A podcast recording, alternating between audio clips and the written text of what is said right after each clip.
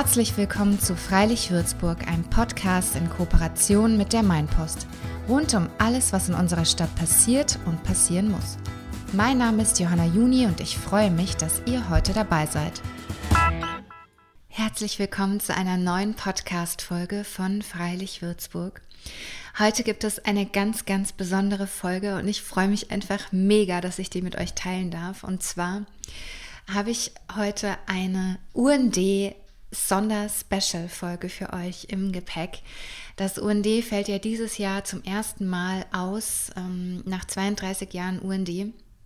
Dieses Jahr äh, wegen Corona das erste Mal kein Umsonst und Draußen Festival. Und ähm, ich glaube, ich habe naja, obwohl ich in Berlin war, sehr, sehr viele UNDs mitgemacht. Das UND ist so alt wie ich und ich habe letztes Jahr zum ersten Mal auch beim, beim Aufbau geholfen und ich bin einfach mega verliebt in dieses Festival. Ich finde es so, so schön jedes Jahr. Vor allem ist es sowieso die schönste Zeit des Jahres, Mitte Juni, Mitsommernacht und ähm, dann geht man dahin, läuft übers Gelände, verbringt den ganzen Tag da in der Sonne, trifft ganz viele Menschen, hört Musik, trinkt ein Bierchen und lässt so die Stimmung auf sich wirken. Ich finde, das ist ein ganz besonderer Ort in Würzburg ähm, und eine ganz besondere Zeit, die durch das UND geschaffen wurde und die die Menschen in Würzburg auch einander näher bringt und ich finde es einfach wunderschön und ähm, bin super traurig, dass es dieses Jahr ausfällt und spreche damit ähm, mit Sicherheit sehr, sehr vielen Menschen, die jedes Jahr beim UND mithelfen, aus dem Herzen und sicherlich auch den Bands, die dieses Jahr gespielt hätten. Und deswegen haben wir uns entschieden, dieses Jahr einen, einen kleinen Ersatz euch mit dieser Podcast-Folge zu bieten. Und ähm, ja, wir ähm, haben ein Interview vorbereitet, beziehungsweise ich habe ein Interview geführt mit Ralf Duggen, dem Gründer vom Umsonst und Draußen Festival. Und ähm, wir haben fünf Bands mit im Gepäck, die ihr heute kennenlernen dürft, von denen ihr euch einige Songs, wir euch einige Songs zeigen. Das heißt, diese Folge ist so ein bisschen wie eine Radiosendung. Ihr könnt euch einfach zurücklehnen und dem Interview lauschen und immer wieder ein paar ähm, Bands zwischendurch hören und wir erzählen euch, beziehungsweise vielmehr Ralf Duggen erzählt euch, wie er damals 1987 auf die Idee kam, das UND zu gründen, wie es so groß geworden ist, was seine Idee damals war, wie es das UND schafft, immer wieder Bands sich zu angeln, die ja, danach als Newcomer-Bands gefeiert werden, groß rauskommen und damit den Nagel auf den Kopf treffen. Und ähm, ja, wir kommen dann auch auf die alljährlichen Wetterkapriolen zu sprechen, an etwas weniger schöne Ereignisse aus 32 Jahren UND und aus, ähm, Ralf erinnert sich an die zwei schönsten Momente ähm, oder eine, zwei der schönsten Momente, die er erlebt hat in der Geschichte des Umsonst und Draußen Festivals und wie viele Mitarbeiter jedes Jahr da wirklich ähm, schwitzen und ähm, bei 35 Grad in der Sonne oftmals das ganze Ding aufbauen. Ich wünsche euch auf jeden Fall ganz, ganz viel Spaß beim Zuhören. Ich hoffe, ihr habt genauso viel Freude wie ich beim Aufnehmen. Ich bin immer noch ganz beseelt von dem Interview und ähm, ja, ich wünsche euch ganz viel Freude beim Zuhören. Herzlich willkommen, lieber Ralf. Ich freue mich, dass du hier bist und ähm, dir Hallo. Zeit genommen hast für den Podcast. Gerne. Wir steigen direkt mal ein in die Geschichte. Und zwar ähm, ist das UND, würde dieses Jahr 33 Jahre alt werden. Ja. Ähm, fällt dieses Jahr tatsächlich zum ersten Mal aus, was sehr traurig ist. Und ähm, ich würde jetzt einfach mal zu den Anfängen zurückkehren. Und zwar hat das erste UND-Jahr 1988 stattgefunden auf der Bastion oberhalb vom, vom Kairo. Und ähm, du warst aber ein Jahr zuvor, 1987, bei einem Jugendzentrumsfest oder so ähnlich. Ne? Ja, genau. Und ähm, da hast du einen netten Herrn kennengelernt, der in einer Band gespielt hat. Und ähm, dann kam es dazu, äh, das UND oder auf die Beine zu stellen, beziehungsweise erstmal auf die Idee, überhaupt ein größeres Festival in Würzburg zu machen. Erzähl uns doch mal von diesem Tag. ja, mache ich gern. Also an den Tag so genau kann ich mich nicht mehr erinnern, aber ich weiß schon noch, wie das alles anfing. Ähm, ich gehe noch mal einen kleinen Schritt zurück. Mhm. Also ich kam zum Studieren nach Würzburg, war vorher in Aschaffenburg, hatte da auch schon mal so ein bisschen mit Bands zu tun, habe habe da ein wenig mitgearbeitet, habe viele Konzerte gesehen. Na, jedenfalls Studium in Würzburg und ich dachte, okay, Großstadt und dementsprechend auch Mörder, Kultur und Musikangebot. Mhm. Und habe dann gemerkt, dass Aschaffenburg eine verdammt lebendige Musikszene hat.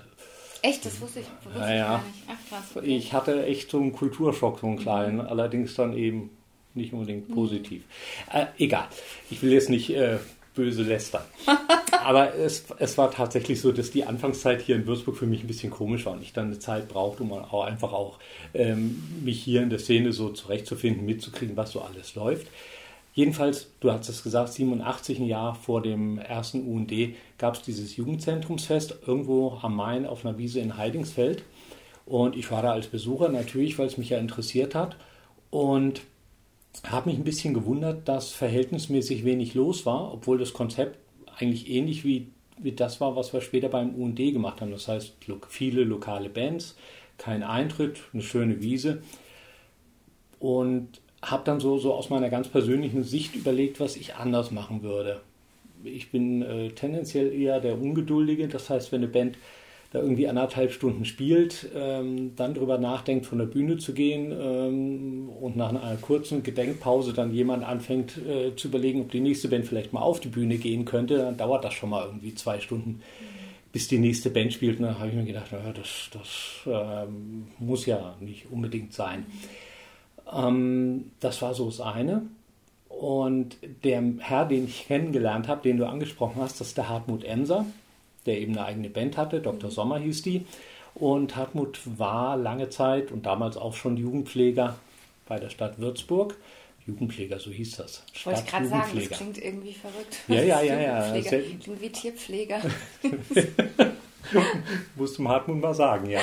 Also auf jeden Fall, ähm, ich habe Hartmut kennengelernt oder wir haben uns irgendwie kennengelernt, kamen ins Gespräch und es war absehbar, dass das Jugendzentrumsfest zumindest so in der Form nicht mehr stattfinden würde.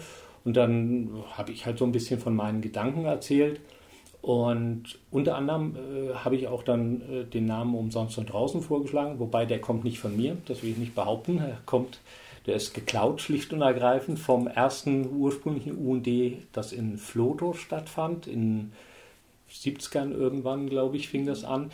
Und zu der Zeit, also Mitte, Ende der 80er, war in Floto gerade Pause man, wusste nicht, ob da nochmal irgendwas passiert. Deshalb hatte ich jetzt auch äh, keine größeren Bedenken, diesen Namen umsonst und draußen eben für Würzburg zu übernehmen oder vorzuschlagen. Und wie wir so am Planen waren, fürs erste UND fiel uns ziemlich spät auf, dass der 17. Juni ein Feiertag war und zwar ein stiller Feiertag, also einer Was der, war das damals eigentlich für ein Feiertag? Oh, ey, ich, ich habe gehofft, du ich fragst glaub, mich nicht. Tag der deutschen Einheit, ja. oder? War das, war das ja, ja, ja, ich glaube. Also irgendwie ja. müssen, wir, müssen, wir jetzt, müssen wir jetzt sicherheitshalber mal googeln, ist peinlich genug. Aber ja. auf jeden Fall habe ich gemerkt, mir gemerkt, dass äh, dieses Datum zumindest damals noch sehr problematisch war. Mhm.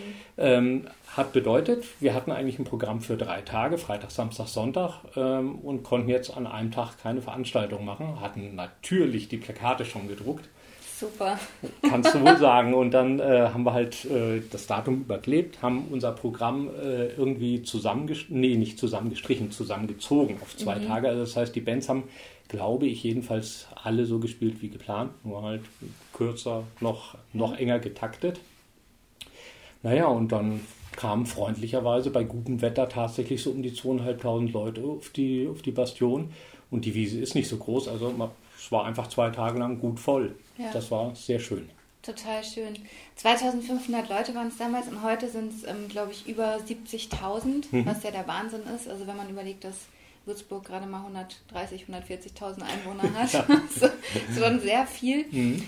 Ähm, du hattest ja damals das Konzept, habe ich so ein bisschen gelesen, dir überlegt, dass man auch mehr als Musik auf dem Festival hat. Was ich sehr schön finde, oder zumindest macht das für mich auch so das UND aus, dass wenn man drüber läuft, dass es einfach so eine mega schöne Atmosphäre hat. Also das UND ist ja tatsächlich so alt wie ich und ich bin, ich glaube, ich habe die meisten so, UNDs. wir das auch. Ja, ich glaube, ich habe die meisten UNDs miterlebt tatsächlich. Und was ich auch von Anfang an irgendwie total schön finde, sind so diese kleinen Details, ne? dass mhm. man so Lichterketten aufgehängt hat, dass man irgendwie dann noch diese Kunstinstallationen hat, die schönen schön aufgebauten Stände und so weiter. Wie kamst du auf diese Idee? Also, dass du gesagt hast, du möchtest da mehr als Musik machen. Man muss ja dazu sagen, dass du nicht aus der Branche ursprünglich kommst. Mhm. Du hast Sozialpädagogik mhm. studiert. Ja. Ähm, wie kam es dazu? Ähm, ich glaube, in den ersten Jahren war das tatsächlich so, dass Hartmut und ich beide so, da war, waren wir ja noch ein kleines Team, mittlerweile sind wir im Verein äh, viel mehr Leute, die da so ihre Ideen einbringen, aber in den ersten Jahren war es so, dass wir viel geguckt haben, was, was wollen wir machen und vielleicht ist das auch nicht das schlechteste Konzept, einfach wirklich so mit einer persönlichen Begeisterung rangehen. Ähm, statt zu Kurs, statt sich so theoretisch zu überlegen, was könnte jetzt gerade äh, gut sein, was mhm. könnte gerade angesagt sein. Ähm, aber gut, jetzt schweife ich ab. Ähm, wie kam es dazu?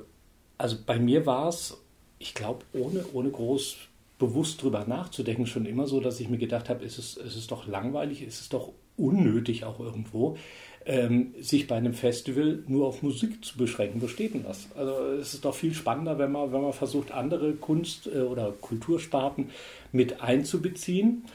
Ähm, Einfach weil, weil das Spektrum ein größeres ist, weil auch ungeduldige Menschen wie ich verschiedene Angebote haben, die sie wahrnehmen können oder nicht. Und ähm, auch räumlich, weil du das, das Flanieren so ein bisschen äh, genannt hast, auch räumlich ist es so, ich glaube nicht, dass es notwendig ist, bei einem Musikfestival für Enge zu sorgen. Bei einer, vor einer Bühne ist das was anderes. Da kann das, da kann das gut und wichtig sein. Aber in einem Gelände an sich halte ich es für total wichtig, dass es so Rückzugsräume gibt, dass es Platz gibt, dass man einfach gehen kann, ohne permanent Körperkontakt zu haben, den man vielleicht nicht haben will. Ja. Ähm, und ich glaube, dass das auch viel, viel Einfluss auf die Stimmung auf so einem Festival hat. Weil man, weil man einfach äh, so unbedrängt, vielleicht auch ein bisschen offener und sicherer äh, durchgehen kann.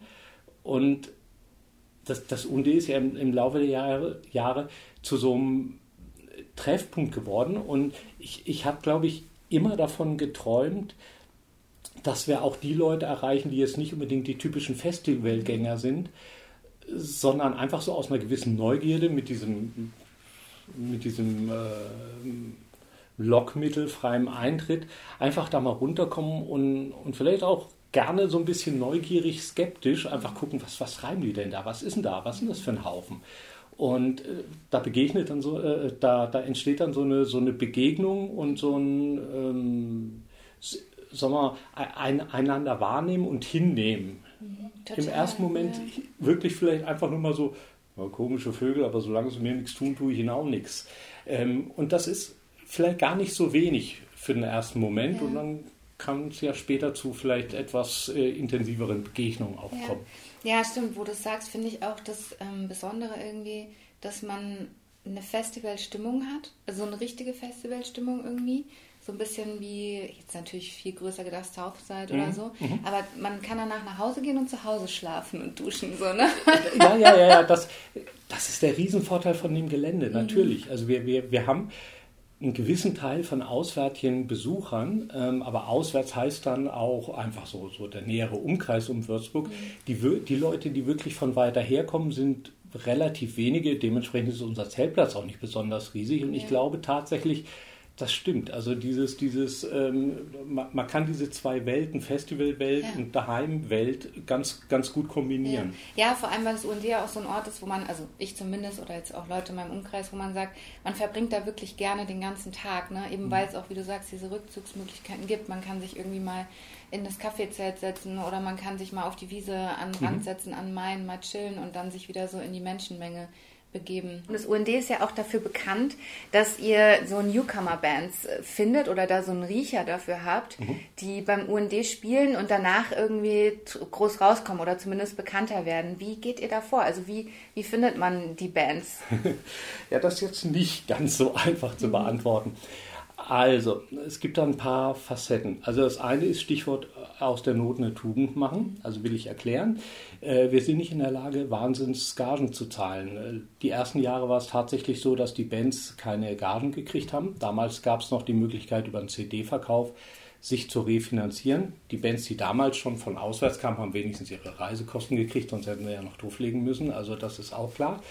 Ähm, seit, ich weiß gar nicht wie viele Jahren, also seit etlichen Jahren ist es jetzt so, dass wir den Bands eine immer noch überschaubare Gage zahlen. Das heißt, das meinte ich mit aus der Not eine Tugend machen. Also wir haben nicht die Möglichkeit, große Gagen zu zahlen. Das heißt, das schränkt äh, das Feld der in Frage kommenden Bands schon mal ein. Mhm. Gleichzeitig sind wir aber in der, in der sehr angenehmen, fast schon luxuriösen Situation, dass die Besucher das über die Jahre einfach schätzen gelernt haben, was toll ist. Das heißt, wir müssen nicht permanent schielen drauf, dass wir irgendeinen bekannten Namen haben, sondern das, das Festival ist das Festival und da geht man hin aus verschiedenen Gründen. Einer der Gründe ist die Musik und da dann eben, wie du auch sagst, äh, die ein bisschen unbekannteren Bands. Jetzt zum Auswahlmodus, um die fra eigentliche Frage zu beantworten. Wir haben eine Programmgruppe, das sind äh, etwas schwankend, so sieben bis acht Leute, die sich alle äh, übers Jahr immer wieder mit Musik beschäftigen und einfach Musikliebhaber sind und wo wir allein von den persönlichen Vorlieben schon eine ziemliche Spannbreite abdecken. Okay. Ähm, und die Bands können sich bei uns bewerben, ob bekannt oder unbekannt ist erstmal völlig wurscht. Es gibt einfach ein Bewerbeformular. So, das machen die Bands freundlicherweise. Dann gibt es Agenturen, die uns Bands vorschlagen, mit denen wir einfach immer schon mal zusammengearbeitet haben. Das heißt, die wissen auch ungefähr so, wie funktioniert es UND. Ja, okay, Reichtümer gibt es keine, ein bisschen Geld schon. Und äh, so haben wir dann eine gewisse Anzahl an Bewerbungen. Das sind etwa so 600 bis 800, also Boah, eine ganze Menge Wahnsinn. Zeug. Ja, krass. Und äh, immer so Anfang des Jahres, meistens im Januar, trifft sich eben die Programmgruppe und macht eine Auswahl. Zu der Frage nach dem, wie, wie findet man die Bands? Also ich habe so indirekt jetzt schon beantwortet. Ja. Dadurch, dass, dass wir verschiedene Leute mit verschiedenen Vorlieben haben, die alle äh, recht aktiv auch einfach gucken, was, was, was, was gibt es an neuen Bands, was ist was ist gerade spannend. Naja, und, und irgendwie müssen wir sechs, sieben, acht Leute uns halt einigen, was nicht immer ganz einfach ist und wir sind durchaus diskutierfreudig, aber am Ende ähm, weiß dann auch jeder aus der Programmgruppe, auf wie viele persönliche Favoriten man verzichten muss, ähm, weil sonst wird es nicht funktionieren. Wir brauchen ja. irgendwann eine Auswahl. Ja. Und mit, mit dieser, durch diese, diese Konstellation des viele verschiedene Leute mit vielen verschiedenen Ideen, Vorlieben, ähm, die in der Regel auch ganz gut informiert sind, kommt ein Programm raus und ja, manchmal sind wir erfolgreich, manchmal nicht ganz so. ja, ich meine, mein Gott, also nicht jede Band, die theoretisch toll ist, ist, ja, dann, ist dann auch in der Praxis toll, das ja. muss man schon sagen, aber äh, unsere Quote ist ganz ordentlich, glaube ja, ich. Ja, würde ich jetzt mal so unterschreiben. Danke.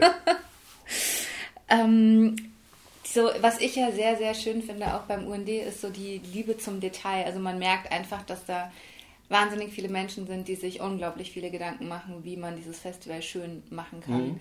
Und ähm, es ist, war ja ein krasser Sprung von diesem eher kleineren zu den Mainwiesen dann ja. auch letztlich. Erinnerst du dich an so einen Moment, als du ja bei einem der größeren UND-Festivals dann ja so dastandest oder irgendwie gemerkt, gespürt hast, was du da erschaffen hast, also was, was du da ins Leben gerufen hast? Mhm. An einen konkreten Moment erinnere ich mich, glaube ich, nicht. Aber es ist tatsächlich so, dass das, egal in welchem Jahr, wenn ich einfach so übers Gelände gehe, mhm. ähm, ich mich einfach freue darüber, dass das, dass das funktioniert und, und dass, dass die Leute es mögen und ja, wie gesagt, das muss ich vielleicht schon an der Stelle erwähnen, also mittlerweile äh, bin ich einer von zwölf bzw. 13 Leuten, die das Ganze organisieren. Also das heißt, die Vielzahl von, von Ideen, die du angesprochen hast, ähm, die kommt ja nicht von mir, die kommt ja, ja von uns allen aus den ja. verschiedenen Ecken. Ja. Aber ja, nichtsdestotrotz, äh, es, ist, es ist schön, darüber zu gehen, einfach zu sehen, wie sich wie sich das Gelände mit Leben füllt, wie, wie Sachen funktionieren, manchmal auch nicht, klar, das gehört dazu, mhm. aber einfach so, so, so, ein, so ein Feedback zu bekommen und das, ja. Ist, das ist toll. Ich war ja das letzte Jahr zum ersten Mal beim Aufbau auch ja. dabei und fand es echt Wahnsinn, wie für vier Tage Festival wird ja, ich glaube, wie lange ist es? Zehn Tage oder so aufgebaut oder länger? Nee, gar nicht so lange. Der Aufbau, der Aufbau sind, warte mal, wir fangen Donnerstag an, eigentlich sind es fünf, fünfeinhalb Tage fünfeinhalb Aufbau. Tage, ja. Und dann aber auch nochmal genau, vier, dann ist vier der Abbau Tage Abbau. Also ja, alles genau. zusammen sind es zehn Tage. Ja, genau. locker. Hm. Also Wahnsinn und vor allem, wie viele Menschen damit machen. Weißt du eine ungefähre Zahl, wie viele Mitarbeiter da so beteiligt sind, um das UND auf die Beine zu stellen? Ja, nein. ja, nein. Super Antwort, oder? ähm, Naja, es ist deshalb ein bisschen schwierig. Wir haben äh, beim Festival selber natürlich unheimlich viele Leute im Getränkebereich. Mhm. Dann haben wir die, die Auf- und Abbau-Crew und wir haben noch die externen. Klingt jetzt komisch, aber es sind einfach Firmen, äh, die auch mit Personal kommen. Ja. Ich würde sagen, da sind wir oftmals auch irgendwo befreundet und kennen uns gut. Also die, die gehören genauso da dazu. Nur wenn man so rechnet, macht es ein bisschen schwierig. Ja. Ähm, ich glaube, wir hatten letztes Jahr äh, irgendwas 200 irgendwas Wahnsinn. Leute, die, die so insgesamt bei uns praktisch angestellt waren. Ja. Kurzfristig, geringfügig irgendwie, wie man, man die Leute dann, dann anmelden kann, ja. plus eben noch allerlei externe. Ja, ja ich fand es auch total schön, dass man da wirklich so das Gefühl hat, wie zu so einer großen Familie irgendwie dazu zu gehören. Mhm. Alle duzen sich, alle quatschen irgendwie miteinander, man isst dann zwischendurch zu Mittag. Und es ist irgendwie so eine schöne Atmosphäre. Und einige Schlaf kampieren ja auch tatsächlich in ihren Wohnwägen. Machst mhm. du das auch, also über die Festivaltage? Nee, das ist, das ist was, was ich, da würde ich, glaube ich, irre werden. Ja. Also, ähm, das ist bei einem Spaß, den es macht, natürlich auch anstrengend. Ja, voll. Und ähm, also das ist, das ist mir tatsächlich wichtig, dass ich äh, einfach abends dann irgendwie äh, duschen und eigenes Bett, das ist, ja. das ist wichtig. Äh, dazu kommt noch, dass ich keinen Alkohol trinke. Das heißt, so die, die ganze Feierabteilung, da bin ich eh der Vollausfall. Also, der Vollausfall. ja, mein Gott. Ist schon so. Dann gehe ich lieber heim ins Bett. Ja. Ähm, ja, vielleicht mal nochmal so ein bisschen einen Blick in die Geschichte. Mhm. Was würdest du sagen, ist wahrscheinlich super schwierig für dich, aber was war so eines der schönsten Ereignisse in 32 Jahren UND für dich? Hm, kurz denken. Ähm, also, dass das erste UND immer äh, was Besonderes sein wird, ist total klar. Auch weil wir an diesem Platz der Bastion wirklich nur ein einziges Mal waren. Mhm. Ähm, es gibt so zwei, zwei, drei Momente, die mir im Kopf sind. Also das eine ist das dritte UND, das ist nämlich paradox. Es gab ein UND in der Halle. Echt? Ja. Ach, krass. Ja, das dritte UND war in der Halle, in der Kürnachtalhalle, weil Wettervorhersage war, war mäßig und mhm. irgendwie waren wir da noch nicht so Open Air erfahren. Ähm, das heißt, in so einem kleinen Panikanfall sind wir in die Kürnachtalhalle relativ kurzfristig ausgewichen. Ähm, abgesehen davon, dass das sich hinterher als wahrscheinlich nicht unbedingt nötig herausgestellt hat. Der Moment, den ich im Sinn habe, ist folgender. Die äh, Blue Brothers, eine Aschaffenburger Blues Brothers Coverband, mhm. die ich eben aus Aschaffenburger Zeiten kannte, hatten ihren ersten Würzburger Auftritt. War nicht ganz einfach, die Meute zu überreden, weil Riesenband, kein Geld, äh, mhm. äh, nicht so ideale Voraussetzungen. Auf jeden Fall, irgendwie habe ich sie dann äh, beschwatzt gehabt, dass sie nach Würzburg kommen und bei dem, bei dem ersten Auftritt Könachtalhalle war voll, es war abends, ich weiß gar nicht mehr welcher Tag. Und äh, die Band geht auf die Bühne, spielt dieses klassische Blues Brothers Intro und es dauert ungefähr 30 Sekunden und die ganze Halle steht. Und da habe ich mir Ach, nur gedacht, krass. oh geil, es hat funktioniert. Ja, also das, das war schön. Ähm, dann ein zweiter Moment, das war so ein, so ein persönlicher. Die Maria Solheim ist eine schwedische oder norwegische Singer-Songschreiberin. Äh, auch so eine meiner Favoritinnen. Und irgendwie hatten wir es geschafft, dass es gepasst hat, dass die aufs UND kam. Und das war zu der Zeit, wo ich noch selber gemischt habe. Das heißt, ähm, ich durfte die Band mischen, weil die aus meiner Sicht glücklicherweise keinen Techniker dabei hatte. Ja. Und äh, eine fremde Band mischen ist, ist immer so, dass du, dass du nie weißt, wie gut wird. Also äh, klar, wenn man eine gewisse Erfahrung hat, soll es nicht die Vollkatastrophe werden, aber es gibt so eine gewisse Bandbreite, wie das funktionieren kann. Und das Konzert war so, dass es musikalisch sauschön war, dass es ähm, aber auch für mich vom Mischen her funktioniert hat. Und wenn dann so, so Sachen ineinander greifen und wirklich funktionieren, das hat mich, äh, hat mich sehr gefreut. Also daran erinnere ich mich noch. Und wenn ich nachdenke, fallen mir noch ein paar Momente ein, aber lassen wir es ja. mal. Ja, wir würden jetzt nochmal in etwas vielleicht nicht so Schönes, nämlich in die etwas nicht so schönen Ereignisse vielleicht von 32 Jahren UND reingucken. Ja. Ähm, was, was ist denn da so, was, an was erinnerst du dich, wo du sagst, Natürlich hatten wir jetzt die Plakatnummer beim allerersten UND. ja, die war ja eher witzig. Ja, die war Witz eher witzig. Blöde. Ja. Gibt es irgendwas, wo du sagst, oh, das war echt, Also da erinnere ich mich nicht so gerne oder das war eine schwierige mhm. Situation. Ähm, schwierige Situationen gab es ein paar, auch weil es finanziell zwischendrin äh, mhm. immer mal problematisch aussah.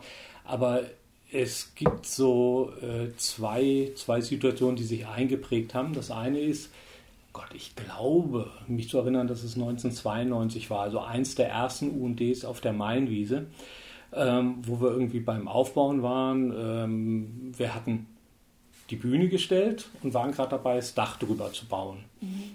Und der Stand war, äh, das Dach, Dach ist drauf, aber ist noch nicht hochgefahren und noch nicht gesichert. Das heißt, das Dach ist so einen Meter über der Bühne, weil da hat man es gebaut wird dann im Normalfall hochgefahren mhm. an so Seilwinden und dann gesichert. So.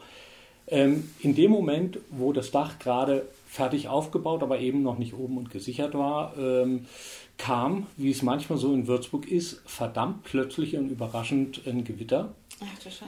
Ähm, wir sind äh, in den LKW, der wirklich neben der Bühne stand, mhm. äh, geflüchtet und konnten dann zugucken, wie bei irgendeinem Windstoß das Dach wirklich so hochklappt, nach hinten oh, wegklappt. Passiert ist Gott sei Dank nichts, außer dass irgendwelches Material kaputt gegangen ist. Aber das zu sehen, äh, das ist schon ziemlich eindrücklich. Mhm. Und naja, vor allen Dingen standen wir dann auch vor der Frage, so, was machen wir jetzt? Also das Weil, Dach ist kaputt gegangen? Ja, oder? so ein Teil. Also ja. Es sind, sind halt so Alustreben, Aluzeug ja. und da ist ein Teil kaputt, äh, ein Teil ging noch. Ja. Aber auf jeden Fall war klar, wir können es nicht einfach so hinstellen, wie es war.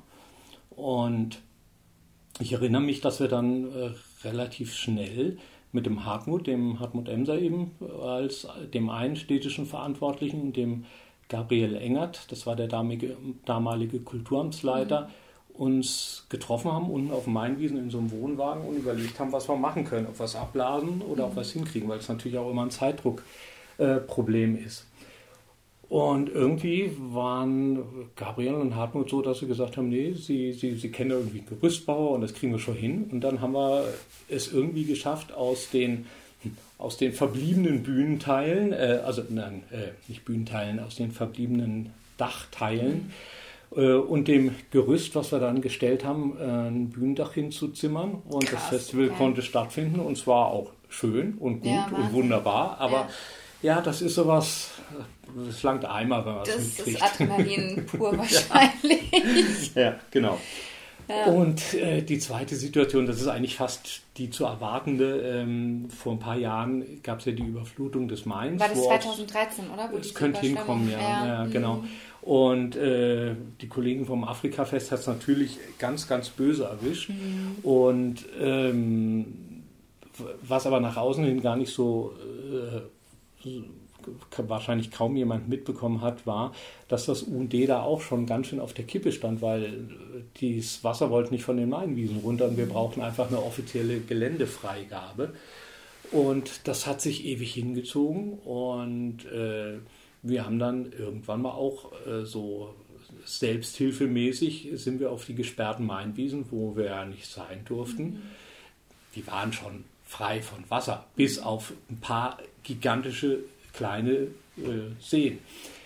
Also wir sind auf die Mainwiesen, wo wir gar nicht hin hätten, hingedurft hätten und haben äh, mit geliehenen Feuerwehr und sonstigen Pumpen angefangen, die Mainwiesen trocken zu pumpen. Krass, okay. Das ist ja irre. ja, ja, äh, ich, äh, es gab da ein Vereinsmitglied, was da, was da äh, viel, viel, viel geleistet hat. Ja. Ich sage den Namen nicht, nicht, dass er noch Ärger kriegt. Aber ähm, das war eine harte Aktion. Wahnsinn, ja. Und ähm, ja, wir haben dann unterm Strich sehr, sehr, sehr, sehr knapp die Genehmigung gekriegt zum Aufbauen. Und auch dann, das Festival war super. Ich meine, die Wiese sah ein wenig komisch aus, ein wenig vermatscht, aber es war okay und das Festival war toll. Das ist ja oft so, oder was heißt, es ist ja jedes Jahr so, dass ihr wahrscheinlich ähm, bangt, wie das Wetter wird. Letztes mhm, Jahr ja. ist ja auch der erste Tag, gab es ja zweimal einen Abbruch, ja. weil es so krass gestürmt und geregnet ja. hat und ähm, dann wieder ein erneutes Anfang. Kannst du überhaupt schlafen in der Woche vorm UND? Also macht man sich wahrscheinlich tausend Gedanken, guckt immer wieder aufs Handy, wie das, wie das Wetter sich entwickelt? Ähm also äh, komischerweise, das, das mit dem Pennen geht halbwegs. Mhm. Ähm, aber natürlich, ansonsten äh, ist das permanent im Kopf. Also dieses einfach, was muss ich noch machen, wo stehen wir gerade, äh, funktioniert alles und natürlich dauernd der Blick auf irgendwelche Wettervorhersagen. Ja, ja. ja, ja krass. Ähm, Anfang der 90er ist die Stadt ja als Organisator ausgestiegen. Mhm. Wie finanziert sich dann der UND-Verein seitdem oder das Umsonst und Draußen Festival? Ja. Ähm, also Haupteinnahmequelle äh, ist der Getränkeverkauf, das ist mal klar. Mhm.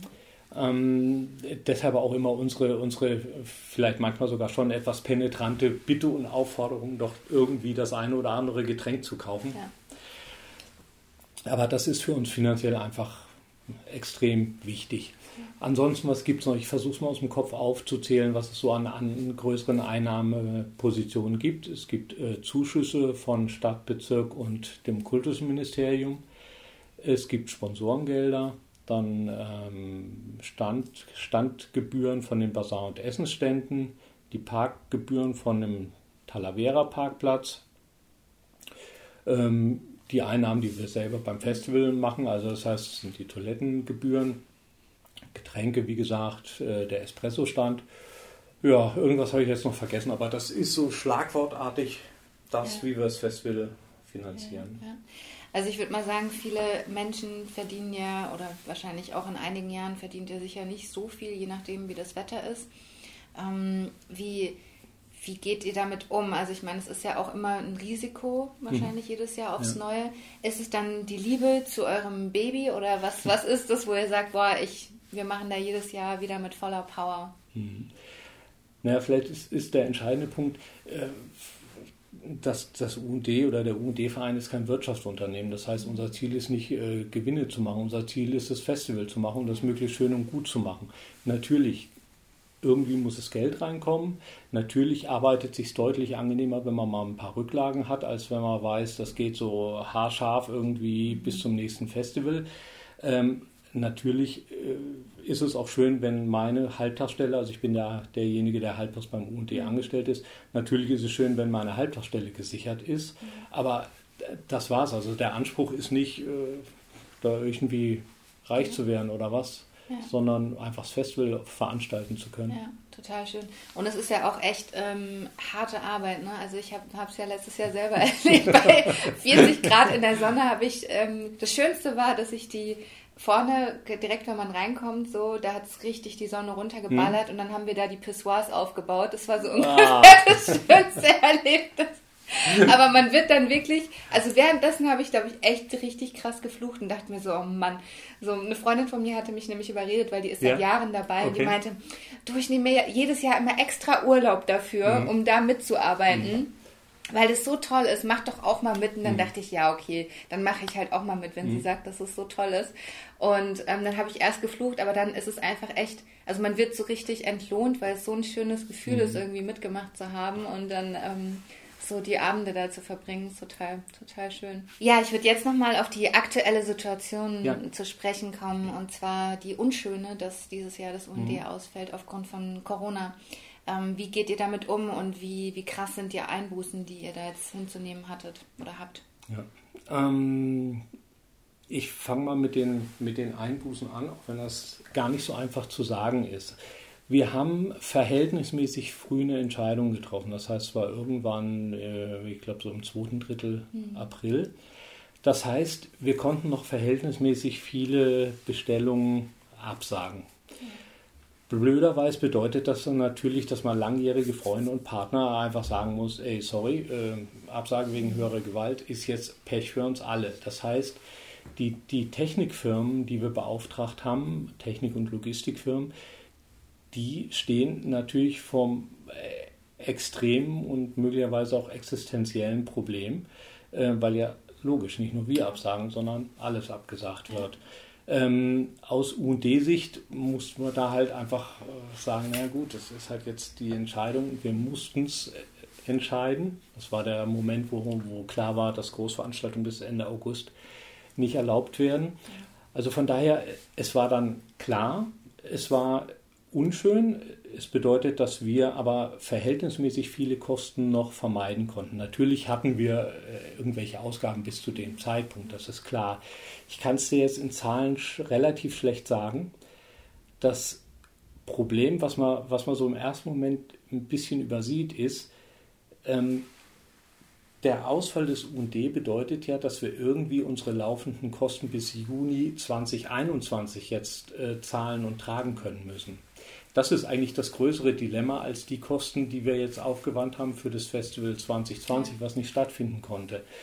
Ähm, Im Moment bin ich ähm, halbwegs optimistisch, weil äh, sowohl von Zuschussseite wie auch von Sponsorenseite eigentlich so äh, ganz gute Signale kommen, dass wir ja, bei den Zuschüssen hoffentlich den kompletten Zuschuss, bei den Sponsoren zumindest irgendwie einen Teilbetrag bekommen. Jetzt muss ich kurz einen Schluck trinken. Was so den persönlichen Umgang mit der Situation angeht, das ist nochmal ein anderes Thema. Müsstest du auch letztlich 13 Leute fragen, wird es 13 Antworten kriegen. Ja. Ähm, bei mir war es so, nachdem ich ja eben die Hauptorganisations- und, und, Büroarbeit mache, dass ich einen Monat ungefähr so ein bisschen in einem Schwebezustand war. Das heißt, ich habe teilweise so getan, als würde es UND stattfinden. Teilweise habe ich Sachen liegen lassen, wo ich wusste, das, das kann ich zur Not noch schieben. Ähm, das heißt, dieser Schwebezustand, der, der so einen guten Monat, fünf, sechs Wochen angedauert hat, der war echt wenig witzig. Ja, ähm, und deshalb war bei mir dann irgendwann, äh, wie wir die Entscheidung getroffen haben, das so, dass ich, dass ich damit dann auch relativ schnell okay war, weil, weil es einfach alles darauf hingedeutet hat und weil es absehbar war und weil es eine gewisse Zeit gab, äh, wo man sich darauf einstellen konnte. Jetzt ist es natürlich schon komisch, weil äh, klar hat man so im Hinterkopf, na gut, äh, jetzt, oh, ist Freitag, genau, heute wäre der erste Aufbautag. Mhm. Also das ist schon seltsam und äh, ich weiß es von, von meinen Vereinskollegen, dass die auch äh, da, sagen wir mal so, äh, immer wieder sehr wehmütig an dieses Wochenende denken. Ähm, die persönliche Ausgestaltung des wehmütig ans Wochenende Denkens ja, mag eine, immer eine andere sein.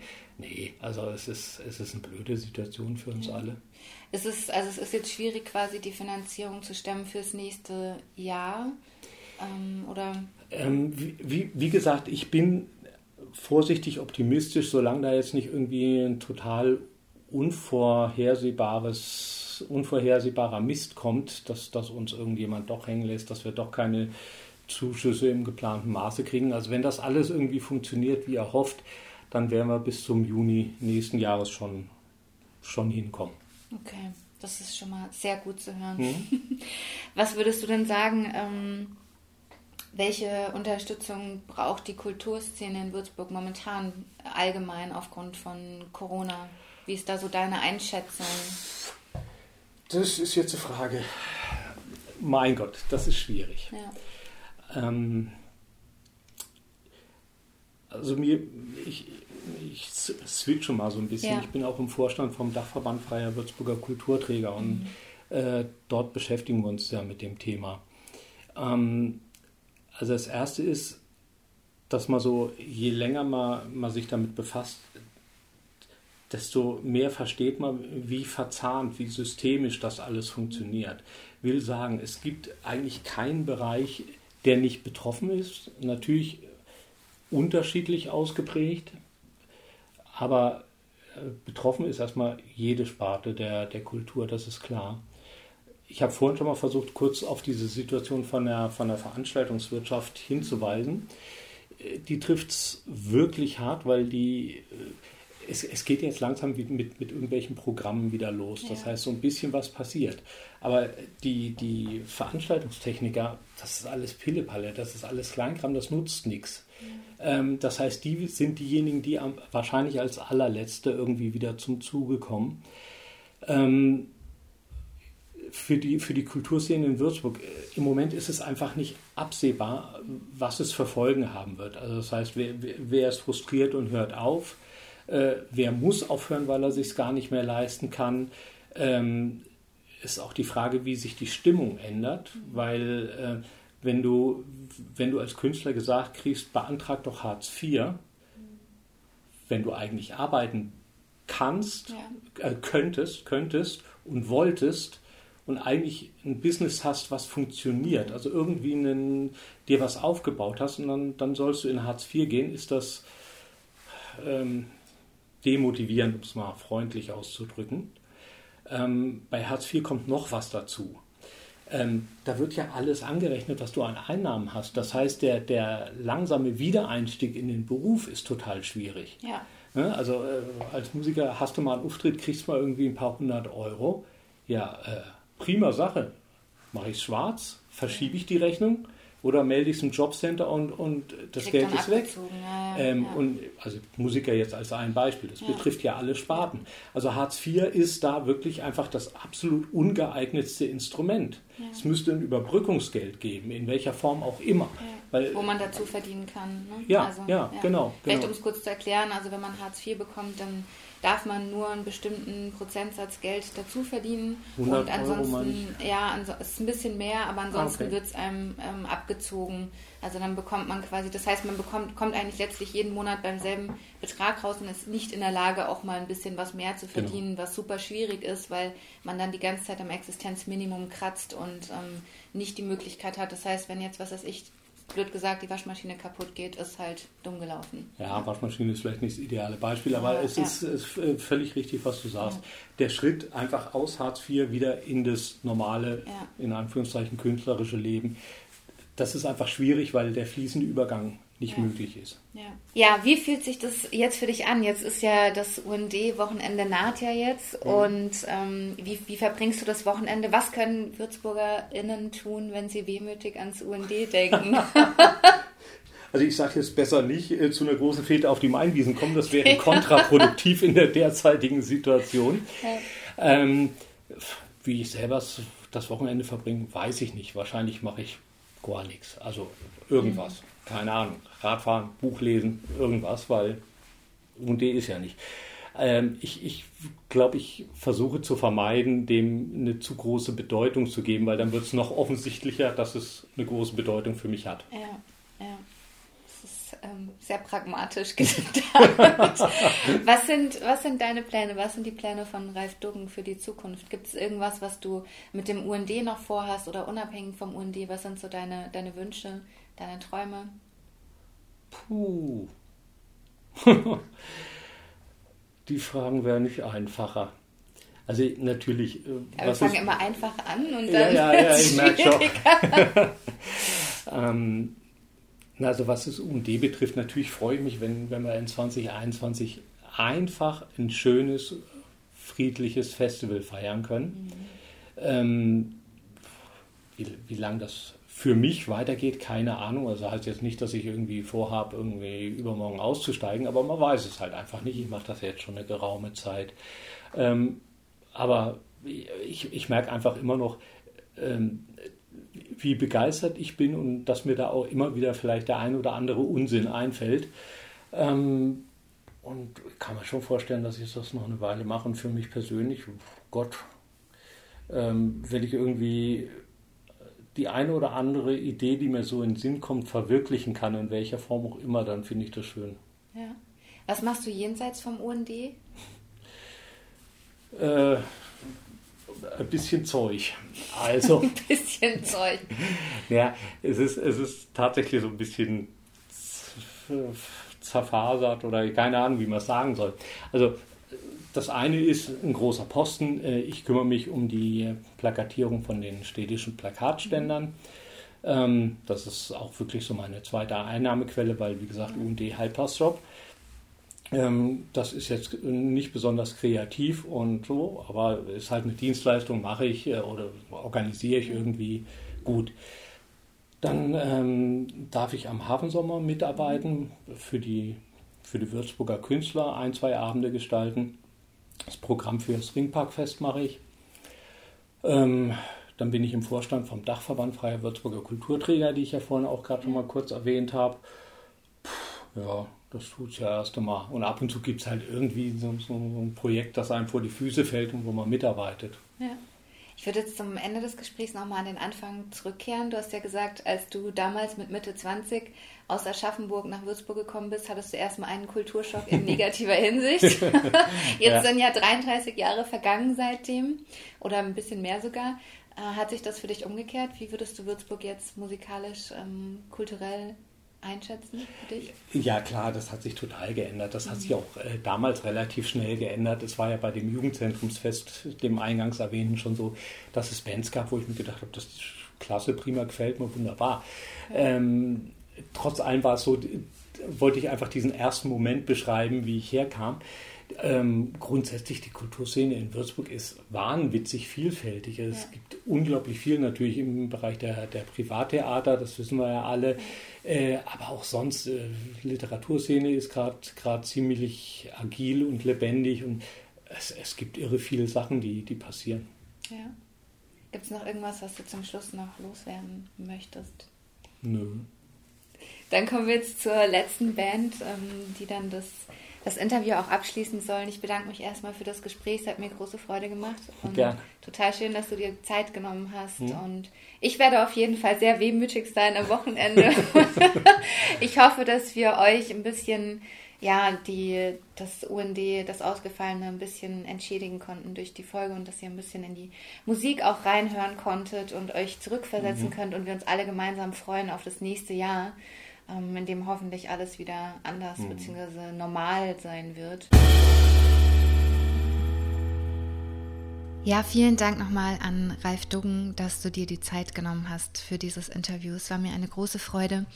Und ähm, vielen Dank für die wundervolle Musik, die wir bzw. die ihr jetzt hören durftet. Wir packen euch auf jeden Fall nochmal einen Link in die Show Notes, damit ihr auch ähm, nachverfolgen könnt, ähm, welche Bands das waren, wo man die hören kann und auch bei Social Media findet ihr da auf jeden Fall nochmal die Verlinkung dazu. Wenn ihr dem UND in irgendeiner Weise helfen wollt, könnt ihr natürlich auch Mitglied des Fördervereins werden. Dazu findet ihr Informationen auf der Webseite, also umsonst und draußen.de. Ich hoffe, euch hat diese Folge gefallen. Ich hoffe, ihr konntet ein bisschen in Erinnerungen schwelgen und ähm, ja, die Sehnsucht ist jetzt nicht ganz so schlimm, wobei eigentlich ist jetzt fast noch schlimmer, finde ich. Aber ich hoffe, die Folge hat euch trotzdem gefallen und ich freue mich mega aufs nächste Jahr, aufs nächste UND. Und vielleicht ist es auch so wie mit allen Dingen im Leben. Manchmal merkt man erst, wenn was nicht da ist, wenn was ausfällt, wenn was ähm, ja nicht mehr so ist wie immer, wie, wie schön das eigentlich ist und wie dankbar, wie dankbar man eigentlich dafür sein kann. Und in diesem Sinne wünsche ich euch ein wundervolles Wochenende, einen schönen Mitsommer und ähm, ich freue mich auf die nächste Folge. Bis dahin, eure Johanna.